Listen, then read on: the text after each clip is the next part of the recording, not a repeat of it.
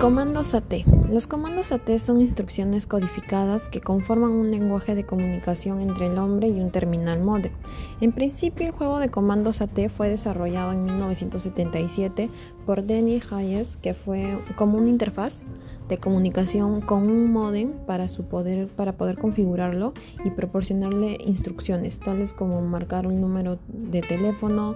Más adelante, con el avance del audio, fueron a compañías de Microcom y US Robotics, las cuales siguiendo el desarrollo y expansión el juego de comandos hasta universalizarlo.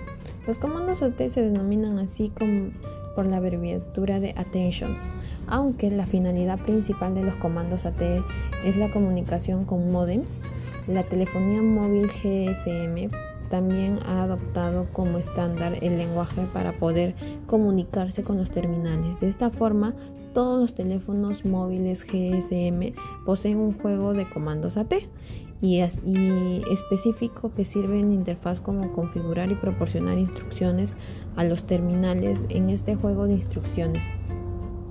Puede encontrarse en la documentación técnica de los terminales GSM y permite acciones tales como realizar llamadas de datos o, de voz, leer, escribir en la agenda de contactos, enviar mensajes, además de muchas otras opciones, configuración del terminal. Queda claro que la implementación de los comandos AT corre cuenta de dispositivos GSM y no depende del canal de comunicación a través de los cuales estos comandos sean enviados, ya sea cable de serie, canal infrarrojo, Bluetooth, etc.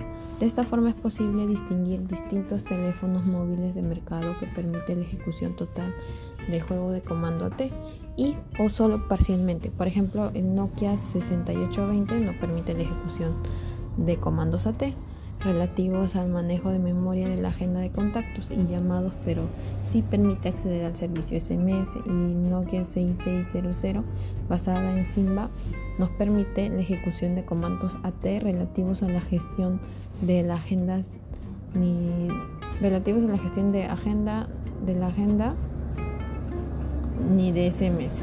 La anotación de comandos AT. El envío de comandos AT requiere la siguiente estructura: una petición que normalmente es AT mayúscula más un código, ¿no? Por ejemplo, en Arduino vamos a ver para sacar el password, vamos a poner AT con mayúscula más PSWD de password. Le das enter y te tiene que salir este en tu monitor serial la contraseña del Bluetooth que estás configurando. Y, y eso vendría a ser la primera parte, ¿no? Petición, mandamos el comando. Respuesta correcta es cuando nos sale el OK. ¿Ok? Y luego la respuesta incorrecta nos va a salir este error, error y entre, entre mayor y menor. Y luego el comando AT es, es, básicamente eso. Eh, su notación empleada es comando AT por definición técnica, funcionalidad del comando, sintaxis, petición y respuesta. Y la respuesta obtenida al testear el comando en Arduino lo vamos a ver en la clase. Bueno, lo van a probar ahí.